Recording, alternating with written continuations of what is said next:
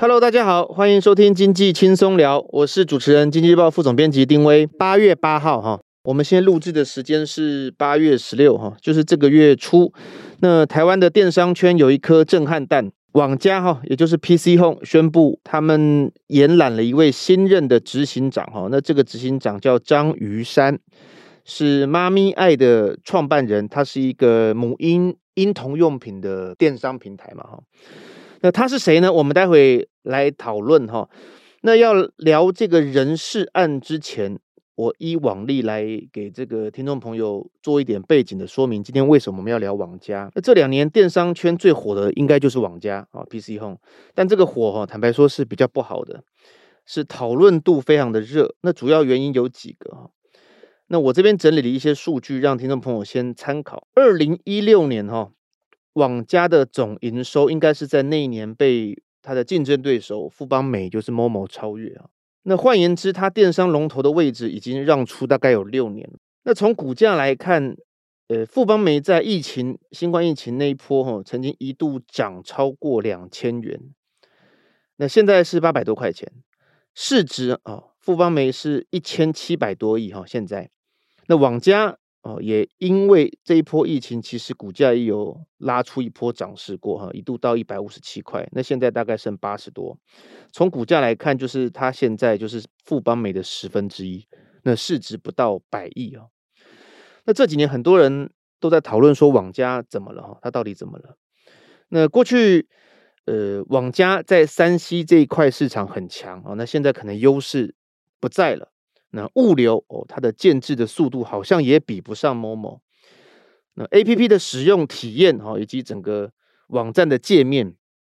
也被网友呃诸多讨论了。那这都是外界对他的质疑啊。那江宏志今年在股东会上。他自己说：“我应该要闭门思过。”哈，他们董事长张宏志。可是我们好奇的是，说王家这几年也不是没有想要转型，他投资了很多小型电商，或者是一些支付系统，一些这个新创事业，也挖来了很多人。可是他自己培养的子弟兵哈，蔡凯文，今年也在股东会后没多久就闪辞。那王家到底什么时候才能够止血？我们今天邀请到哦，他曾经来上过我们节目，但今天再次邀请他，是我们经济日报资深的记者彭慧明到现场跟我们聊一聊。我一定要好好来这个介绍一下我们慧明，为什么呢？因为他他是这样哈，他跑电商产业很多年，还有新创。他在今年的五月三号独家写了一篇，就是网家一天只赚一万三千三百元，就是一点三三万了哈。那一让后面很多媒体都用这个标题来跟进他的报道。他在六月七号又写了一篇独家的报道，那主旨是说，网家挖来了一大堆大咖哈，那成绩单却很掉漆，所以他的获利什么时候能够追上这些董监以及这些高阶经理人的薪酬增加的幅度？那也因为这一篇报道，在六月二十二号网家的股东会。张宏志誓言，今年获利如果再不改善，他的薪资就要变成零。哦，他有这样的一个宣誓。那结果呢？七月四号，他的执行长蔡凯文就宣布请辞。哈，一直到到我刚刚提到的八月八号，哈，他延揽了一个新的呃执行长。哈，那我们今天真的很高兴邀请惠明到现场。嗨，各位听众，大家好，我是经济日报记者彭慧明。好，你认识你有听过张玉山吗？呃，新的新的他的执行长，在这之前没有听过。那你有听过妈咪爱吗？对不起，也没听过。那你怎么了解一下他这个人事案呢？呃，就是。没有啊，就是没有听过，不表现家不出名，所以随后你就可以看到有一些相关的报道。那么这是我我这个人是比较现实的，我会从他的虽然他的被学经历都很好，但是很不幸的是，那个都是两千零九年以前的事情了，现在已经是二零二一二二年了。那我会比较务实的去从他现在的网站经营面来看他这个人现在的营运表现。那妈咪爱其实在我的观点来看，他可能是一个还还不错的社交的电商，但是。以规模跟呃营收来看的话，对它是相对偏小的，嗯，而且排名网站排名也相对是不怎么前面的。我要讲这个这个人事案哦，跟慧明聊之前哦，我觉得有一件事情很重要。那其实我们之前在编前会上也讨论过蛮多次的，就是他这一次呃网家就是张宏志先生，他延揽了这个人变成他们的新任的执行长。同一时间，他也宣布丢了两亿多嘛，哈，是入股了这个妈咪爱创办人他创办的这个电商平台。是，那换句话说，我我自己在看这个案子，是说你你找了他来做执行长，那你又入股他。这个观感是不是不太好啊？其实我要跟各位听众科普一个我们在就是呃新创产业上常讲的一个呃一个一个概念，叫人才并购。嗯，你现在入股这个公司，其实某种程度来说，并不是真的拿他的股权，而是挖他这个人。所以张于山的薪水，其实你可能是要从二点二六亿来看的。假设你跟、嗯、这个在戏股会常发生，像 Google 就常做这种事，叫人才并购。嗯，我要你这个人来，但是你可能有一个现有的公司，那么我就把你从这个公司买出来。那么这个钱就其实是你变现这的的的钱了。那尤其像他的这个妈咪呀，它是一个 KY 公司，好，通常都会有一些就是其他的股东投资。那现在你这个执行长走了，要去别人家做事，那原来的股东要不要出场？要，所以呢，这个钱也是一个出场费。诶，可是换换句话，因为你你刚刚提到说这是新创界常有的一个投资的人才并购的案子，可是网家毕竟是上市公司，诶，是，他等于拿股东的钱。去投资的一个人才，但在这个在财务报表上面并不为过。就是说我当做是投资一个，如果他现在真的列说，我拿二点二六亿投资这张雨生是薪水的话，那么上市贵公司可能真的要公告，就是你你要跟大家解释这个事。但是你现在只是投资他这个公司，那么对于公司来说，这个是一个可能看起来有重效，或是一个有就是呃一个一个垂直垂直整合的这种概念上，其实 OK 的。可是你你不知道妈咪爱赚不赚钱？你知道吗？呃，他不用公布财报，所以我不知我不知道他有没有赚钱。你可能未来列入了合并报表之后，他就得公布了。是的，因为你四十趴照理明年的年报上，对，我们可能就要看到部分的妈咪爱的的的的，的这个投资的获利的状况。哎，慧敏，你你你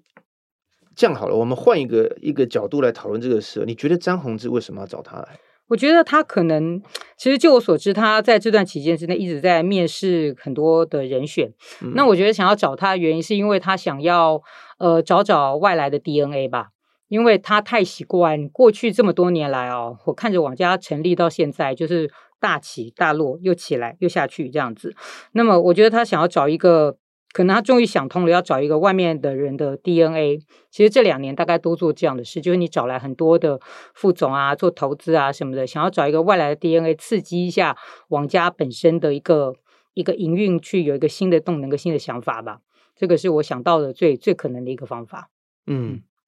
你你认为他希望找一个外来的人，是因为要解决，就是说可能过去他们下面的这经营团队。都是网家自己培养起来的，所以他会有一些盲点，意思是这样吗？是，包括詹宏志自己可能都有一些盲点。OK，那你可不可以聊聊说为什么网家到底出了什么问题啊？为什么这几年原原来的 DNA 不管用了吗？还是说？詹詹詹詹先生是我尊敬的一个一个创业者，嗯、但是呢，就是他在过去在做，不管他在做网络家庭，网络家庭最早以前是一个入门入门网站，嗯、后来就转型做了一个呃内容网站，后来又转型做了一个电商网站。好，他在种种的过程里边，其实每一关大家都会质疑说，你真的觉得你可以做成，比方说台湾的 Amazon 吗，或者怎样之类的？嗯。那么他也就就决定做给你看。我记得我以前听他的演讲的时候，他常常讲到，就是两千年泡沫之后，好有一段时间，大家只要听到你要做网络事业，就说你诈骗，所以他就立志觉得要把这个 PC Home 做好，而且要发鼓励，让大家觉得说我网络家庭是做网络产业，但是呃可以赚钱，也可以发鼓励，这个符合大家对呃所谓成功企业的一个看法。那么他也的确做到了。可是，就是说，在很多不信任的情况之下，那你很努力的要做到别人的对你有信任，那你就觉得你自己做的事情可能格外就觉得有信心。那么别人对你做的批评与建议，你是不是还听得进去？这就会变成后来营运上的一个，反而会变成一个盲点。后来我们可能觉得你有些地方要改。你有些事情该调整或怎么样之类的话，他可能会觉得说不用啊，我以前做到好，也就是这样子，我也能做好。所以他后来在内部信件上就说，过去的一些成功和然后大家过得很安逸，其实后来变成了大家现在在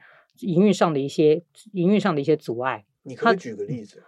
什、嗯、什么样的东西，他们一一直外面都有这个声音，但他却一直不改。比方说，我们都觉得他的界面超烂。其实到现在我都觉得很好笑。你做一个这么大的网站，到现在每一次大家讲到网站的时候，就说你这个网站界面真的超差。好，但是你就还是你就还是维持这个样去做，而且每一次我们在采访的时候问到这一题，他都说他们人都讲说啊，现在这个很大了，没有办法调整，可能还需要时间什么的。老实说，我不相信你这个网站的界面有这么盛大到三四年讲下来都改不动。嗯，这件事情就是就是说你原来想显然你在推动的时候里边有一些阻力，会觉得说你为什么要做这个？这个调整很好，我们觉得很棒啊。以前不是大家也就是这样买了吗？不啦不啦，你这样子。那第二个，我自己觉得。我一直觉得很疑惑，就是说，你当年去他们对抗虾皮这件事情，对对，虾皮进来，张永志先生的反应很大，那他就决定举网家之力去挡住这个这个所谓的流血对抗，对对，流血对抗，就挡住这个所谓外来的侵略。但是其实他自己也知道，接下来的来自国际的挑战其实也不会少，你挡得住这个，也挡不住另一个。最另外一个最重要的是，其实我那时候就很质疑，就是作为消费者，我并不反对一个便宜的网站进来啊。那你为什么会觉得你需要来做这个挺身而起的对抗者？我我我就会觉得这个很质疑，但是他又觉得说这个事情他该做，于是他们就做了。以至于后来，我觉得网家有一部分的元气大伤，就是因为在于你自己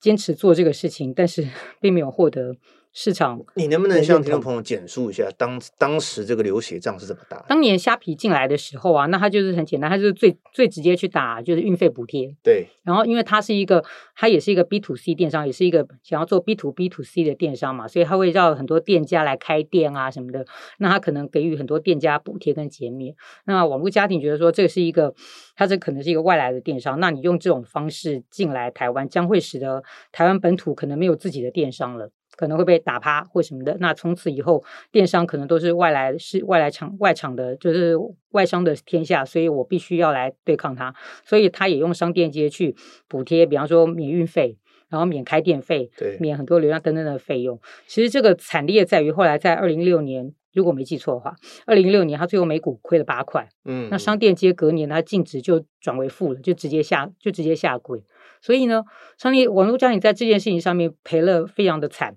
然后你还折损了一个上柜公司。嗯，但是事实上，隔了几年之后，虾皮购物现在是台湾第一大的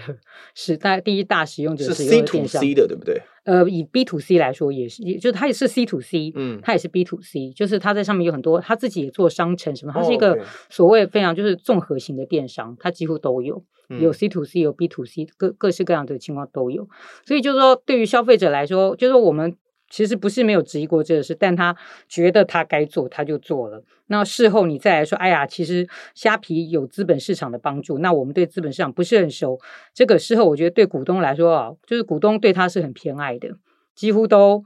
我自己参加他们的股东会，就看到股东都说鼓励他说：“詹先生加油啊，努力啊！”这样我心里其实 画满问号。但是你要这么做无所谓，中间不是没有人反对过。那么。也就被请出请出营运团队去了，这样子。嗯、所以这你说他他觉得他这样的做法很正确吗？他当时觉得很正确，但是从过程到结果来看，他其实对于网络家庭的一个一个，我个人觉得这算是一个损耗吧。那以你的观察，嗯、你觉得他这个的元气大伤是不是让他呃被？Momo 超越的关键，还是说某种程度是啊，因为你损失了这么多的钱，嗯、其实这个钱你如果拿来，其实之前我们曾经在讨论说这个界面怎样怎样的时候，就不是不是该改的时候，那其实他们的营运团队就悠悠说，当年应该要开始调整界面，或者说这个钱，这个钱却拿去，这个钱却拿去打虾皮去了，那就是你这个你预你的资源只有这么多嘛，嗯，那你把它挪去。做了别的事，那在这一方面投资的资源可能就不够了。对，那因此就是你说对他会不会有影响？当然有影响啊！趁这个时间，之前我们访问 Momo 的时候，Momo 董事长就是很开心的说，他觉得他做最正确的事就是没有去对抗虾皮。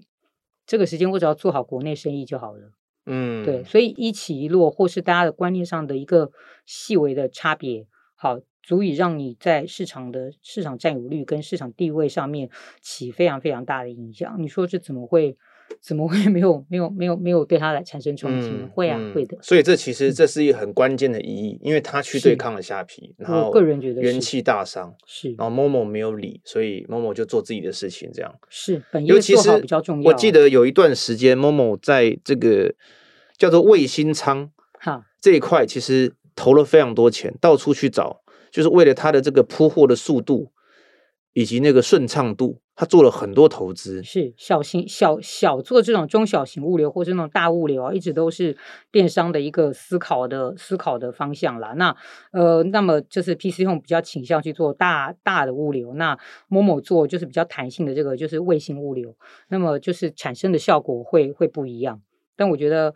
我记得那个时候。他们在讲的时候就说啊，这种大型大仓对于比方说二十四小时到货的稳定度是好的，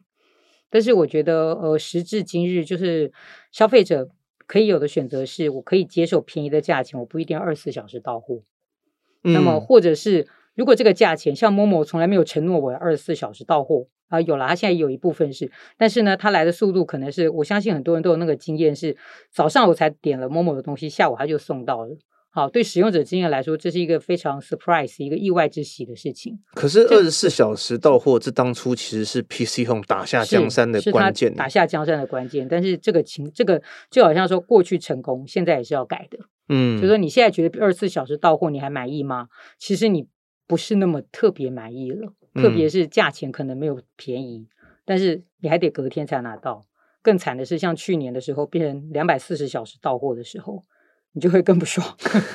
对，就是那赔你一百块，你要吗？我不要那赔一百块啊，嗯，我要的是你二十四小时可以到货，或者是更快到货。所以你在物流的这种概念上面，你其实也出现了跟这个市场不是非常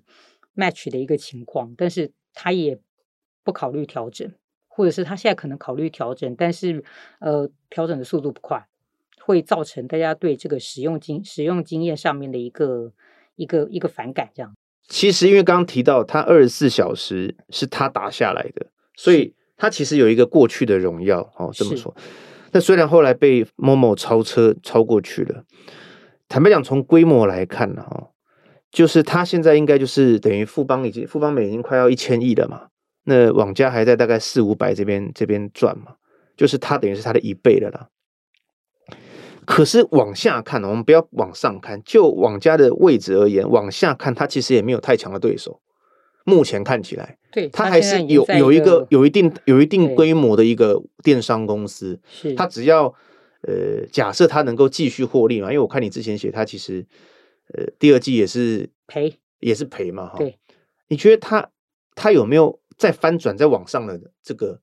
空间大还是不大？我觉得要翻转的话，当然还是可以考，还是可以努力的啦。因为它其实并没有到，它并没有到就是一蹶不振这个程度。但重点在于说，你有没有这个？就是说，今年股东会上，其实股东提出了一个观点，跟我想的真的是，我就怀疑这股东跟我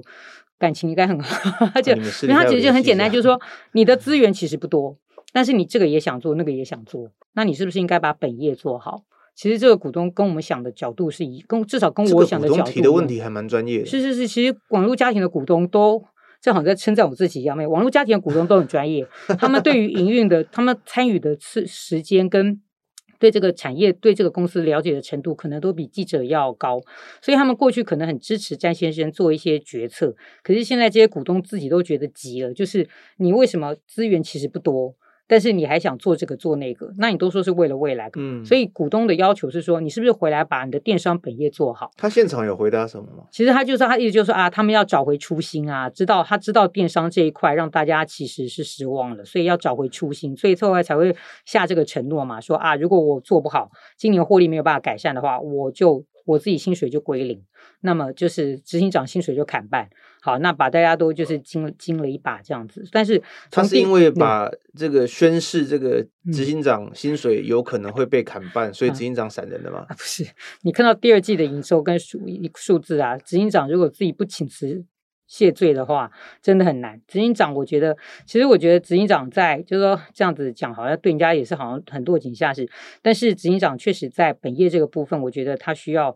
更 focus，当时就应该去调整改善。因为你第二季亏到八千多万的时候，还讲说是因为你去年基期很高，我觉得这完全不是一个理由。嗯，去年同期的时候，其实你出货这么烂，二十四小时都变成两百四十小时，那个那个时候还赚了九千多万，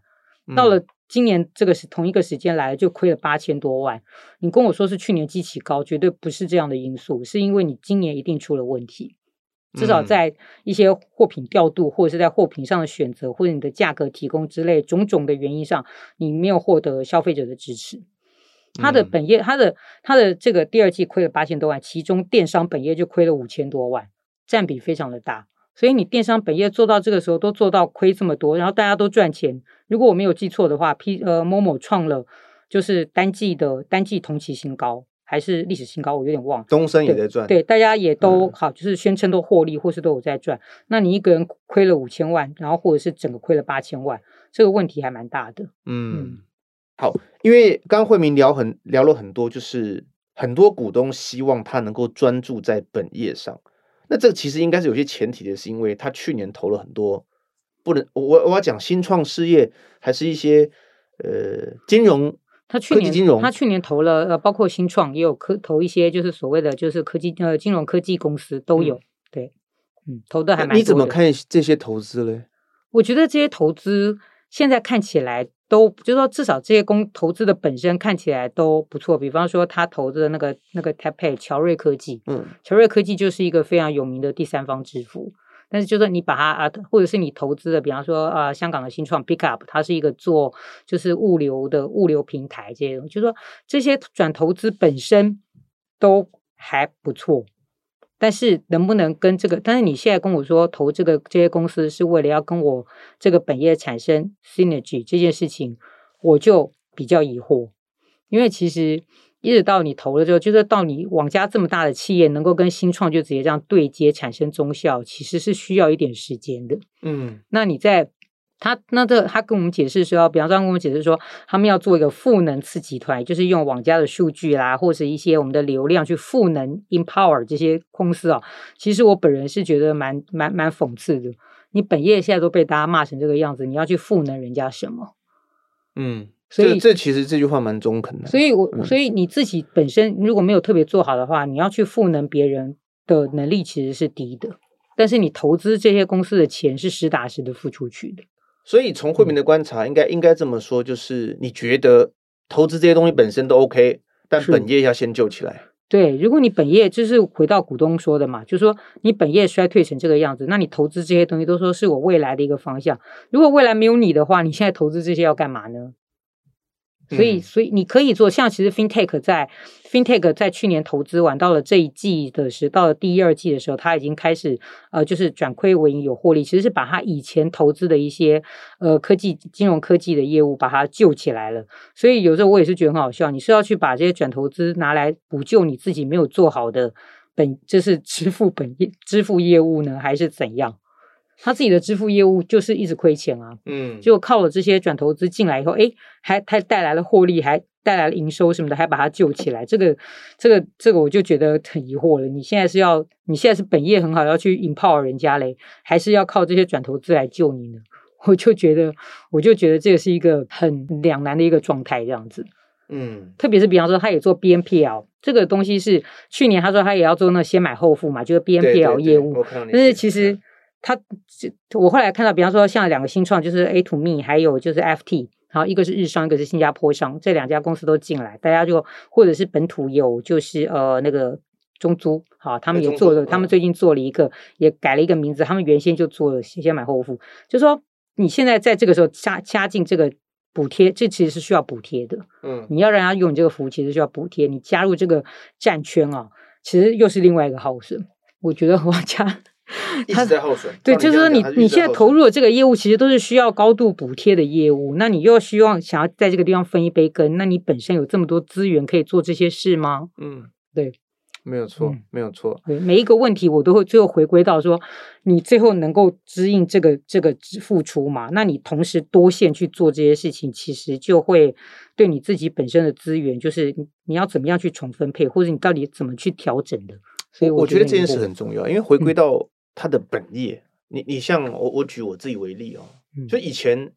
以前坦白讲，我我我买电商的东西，基本上都是透过 PC 嘛，因为我那我我被 PC 用二十四小时这个升值在脑里，我就啊就就打，然后就我们以前都说 PC 用二十四小时是孝子孝女，就是海外孝子孝女的德政啊。对对对对对对。但是后来其实后来我其实比较少买东西了，嗯，但我发现我周遭的朋友基本上没有人在跟我聊 PC Home。嗯，他都是会说今天你 Momo 了没，或是类似这种，你你都是去 Momo 买，你去虾皮找啊之类的。对对对对对。嗯，那我我会觉得说，呃，这个可能是他自己要正视的问题啊，就是詹宏志詹先生他自己要去正视这个问题。你刚刚有提到一个呃使用者界面的问题，是他到底引起了多少网友的不满？嘿，我这个就妙，我只要看到，比方说我的报道下面的那个留言啊，大概在三五个留言之后就开始说，哦，界面这么烂，也不改一改之类，我就很想说，哎，我不是在讨论界面啦，但是你就会发现很多新闻或者是后来的讨论都都一定讲到他的 UI UX 这么烂，尤其他自己他到底多久他自己还。他自己最近还，他自己最近才刚公告过说他们 UI UX 在改版，结果后来我有一个朋友就愤而跟我说：“你知道他们行动版有多烂吗？他就是挂了一个行动版的壳，里面还是 PC，就是 PC 版还是 Mobile 版之类，手机版就挂上来，害我非常尴尬。我又不是他的技术长，为什么他来跟我 客诉这一块？就是你就会发现，你到底在改什么啊？其实简单的说好，我以前就会讲说。”呃，比方说某某买个东西，比方说我要买个锅子，它底下就开始列出五口各种锅子跟你的比较哈，猜你喜欢这些什么什么之类。嗯、但是你去看 PC Home 的，比方说你要去买个锅子，他把那锅子写的像技术报告一样。然后 我看完以后就想说啊，呃呵呵，我想要去找一个什么来比呢？我得自己再重新去慢慢的去爬出一些资料或什么之类。嗯，就说你在至少在这个经验上面，我就觉得说我需要一些资讯的东西的时候，但你不是。你不是给我很充足的资讯，我不要的资讯你又给了我太多，所以，然后最后万一再来个再发现从价钱上你就跟人家不能比的话，那就完蛋。嗯，对，就是一一而再再而三，大家就直接 quit 掉。那同一个这个平台，我能给他几次机会呢？其实没有几次啊。没有错，嗯，现在消费者也很现实啊，很现实啊，很现实。觉得我用用的不愉快的时候，他马上就走人了。对，然后要补贴，然后如果我在意一点运费的优惠的话。好，我真的不在乎是不是二十四小时到货。嗯嗯，那你觉得？你觉得他那个 U I U 差出什么问题？其实我觉得他们都知道问题在哪里，但是不知道为什么就是就是调不动，让我觉得很奇怪。这件事情真的蛮妙的，就是已经成为一个不解之谜。对，你你觉得我我我之前看到那个呃章鱼三哈是上任后你嗯那呃上任后他其实也面临到蛮多的挑战，你觉得他挑战有哪一些啊？这是真的，我必须务实的说，就是呃，就是新创跟大公司的磨合。第一个啊，通常大公司的内部，这个其实我们访过很多大企业。当然，当然。好，你找一个新创来跟里面的团队合作的时候，我觉得他会面临的是来自内部的对他的呃，就是在经营能力上的一个质疑。你的学经历很好，但是不足以证明你可以现在，就是你其实没有一个营运大型电商的一个经验。嗯，其实这个事情在法人报告上也是这么说的，就是说你的这个网站排名在台湾是一千四百多名，你的上个月的流量也不过是比方说六十万人次，然后你的网站跳出率很高，所以你拿什么来？就是说你要你现在加入网家，你要拿什么来对内证明我可以帮你整顿得很好？你要怎么样对外去对法人解释说，我来，我对网家有重效，这是他的最大的两个问题，就是要证明自己。其实归到最后只有一点，就是我要证明我可以。嗯，没有错，这其实是任何空降的人哈，就是你你你都必须面对的问题。是，那只是说他这个新任的执行长，他面临到的是，因为你过去 run 的公司是很小的，是，那规模跟 PC 是差太大的，你怎么去？run 一个可能我不晓得他营收多少了哈，至少好歹现在 PC Home 是一个月有三四十亿的，三四十亿的，对啊，一一年就将近五百亿的一个公司，哎，这其实还是从 size 来看，其实还还还有非常大的不同啦。对，而且它里面经营的这个业务的这个各式各样的业务，突然就是量体就变得非常大，不是说只是一个电商放大十倍就来了，而是它这个在放大十倍之余，它还有十个以上的各种不同的业务同时在进行了。他既然要做的是，他现在接的业务是集团执行长，还兼的是电商总经理，所以他不但要管本业，其实整个集团里边其他的业务，他也是要要负责的。嗯，那他能不能一次适应跟调整这些业务，跟这些就是同时怎么样去配置他的时间跟能力？好，这个很重要。我看到有人写说，詹詹宏志看中他五个特质。那个是詹宏志自己写的，哦，他自己写的。那看到他哪个哪五个特质？比方说什么呃，因为她是女性嘛，嗯、那可能比方说她女性又做母婴平台，好，可能可以增加。比方说他们在非三 C 产业上的一个重效，那么特别是母婴这个市场，现在大家也是抢得非常的激烈。那第二个呢，也看好他，比方说他以前是啊就是理工科系背景，然后他也是 Stanford 出身，学历非常的好。嗯，那他曾经是 Google 就是。的算是一个精英计划里面的就是少数的几个就是成成员之一啊，就是他也是就是他这个一年可能只收七个应届毕业生，那他曾经是七分之一，所以他跟那个谁对谈过？我呃，贾伯斯，我看我后来看到就有一篇他的报道，就是呃，贾伯斯曾经在是找工作的时候，就就问来跑去约这个当时斯坦福的毕业生说，为什么你都找工作的时候不考虑来来来我们苹果？其实我后来把那篇看完了，我不知道大家看完没？看完以后会觉得贾伯斯你活该找不到人，因为呢，其实就是这个时候这个斯坦福毕业生告诉他说，因为你要找的是设计，那我要找的是 AI。这两个根本对不起来，所以我很想跟贾博士说，你根本开错职缺了，我根本从头到尾职缺上就没有扫到设计师这个项目啊，而且他要找的是，我记得好像找硬体还是什么之类的那种 layout 的设计，那你从头到尾都开错方向，那我当然不会来找啊。所以我，但是贾博士当然就是对这个一代的名人哈，跑去就是问说你为什么不来或什么的，我觉得他他也是就是。相当的，就是放下身段来跟 Stanford 毕业生谈，我觉得这是一个很非常好的一个有故事性的事情。嗯，但是回归来这么有故事性的事情，能不能让你的营运变好？好，这个就是我个人会非常现实的说，这可能是两回事。嗯嗯，要不这这个本来就很中肯，因为营运看的是你要对得起你的员工，对得起你的股东啊，还要对得起你整个董事会，你要向董事会负责嘛。哈，是，对你你你讲到就是说。呃，在张于山，其实我我其实也想延伸一个问题啊，因为一很多公司都说啊，我们的 DNA 过去的 DNA，我们不要活在过去的荣耀，嗯，但往往会讲，就是会发生这种问题的，有一些，我不是说所有哈，很多公司都是发生在老板自己身上。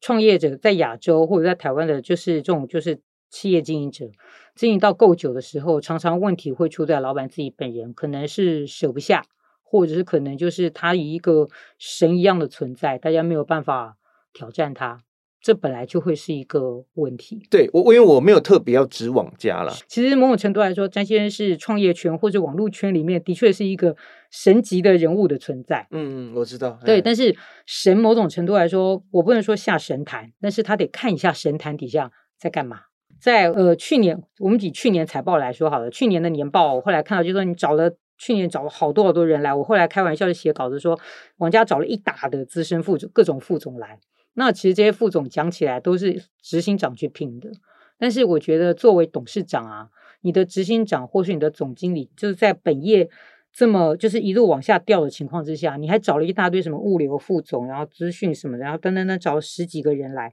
然后。管理费用就因此碰往上跳，他自己张荣志自己都说，他说我们这个薪水没有给的算是很高，但是我们赚的真的太少，就说你自己都知道赚的太少，而人事成本就相对偏高，嗯、你怎么还能够在这种情况之下放任你的执行长或是总经理，就是你还找这么多人进来？嗯，所以作为董事长，我觉得就算他不需要走下神坛，但是他的确是应该要自己就是应该难辞其咎。身为一个跑了这个产业多年的记者，我觉得我应该也有一点，在我们以前跑网络产业的时候，就会人家就会说啊，为什么戏骨的公司说卖就卖，然后每个卖起来都觉得那个价钱就是虎虎生风，都很惊人，因为戏骨的 DNA 是这样嘛。那你敢你敢做好，我敢买一个未来，那我价钱就开得很好。但是反观亚洲的并购案跟出售案都非常少。因为亚洲的创办人都觉得这是我一生心血所铸，就是我押了房子，我们全家都陪在上面。现在叫我卖掉或什么之类，我舍不得。好，这一个一个舍得，一个舍不得，就会影响你在在做决策的时候一个一个看法。嗯，对。所以现在你觉得你做的很好，其实詹先生已经不止一次内部的信或对外都讲说，就是你忘记了原来的初心是什么。那你在做一些业务跟想法的时候，只觉得需要我方我们自己方便为主，你就忘了别人想要消费者想要的是什么。他知道了这个问题，但是你得去改啊，你不能知道了却不改，那就是一个问题啊。我我我相信未来这个网家哦，还 PC Home，它一定还是会至少未来一年了哈，大家都会用放大镜来检视这个新任的执行长他的一些做法哈，那有没有符合？啊，我们詹先生的期待跟股东的期许哈，那不管怎么样，我觉得啊，网加它还是一个很大的电商平台。那我们也希望这个公司能够走得更好哦。那然后，呃，不要讲脱胎换骨啦，呃，但是让它就是赶快这个不要再 本业赶快赚钱，本业赶快赚钱。好了，你讲的比较实际一点。好，我们今天谢谢慧敏来到现场哈，希望下次有机会再邀请他来上节目。那今天就节目就到这里，我们下次再见，拜拜。谢谢，拜拜。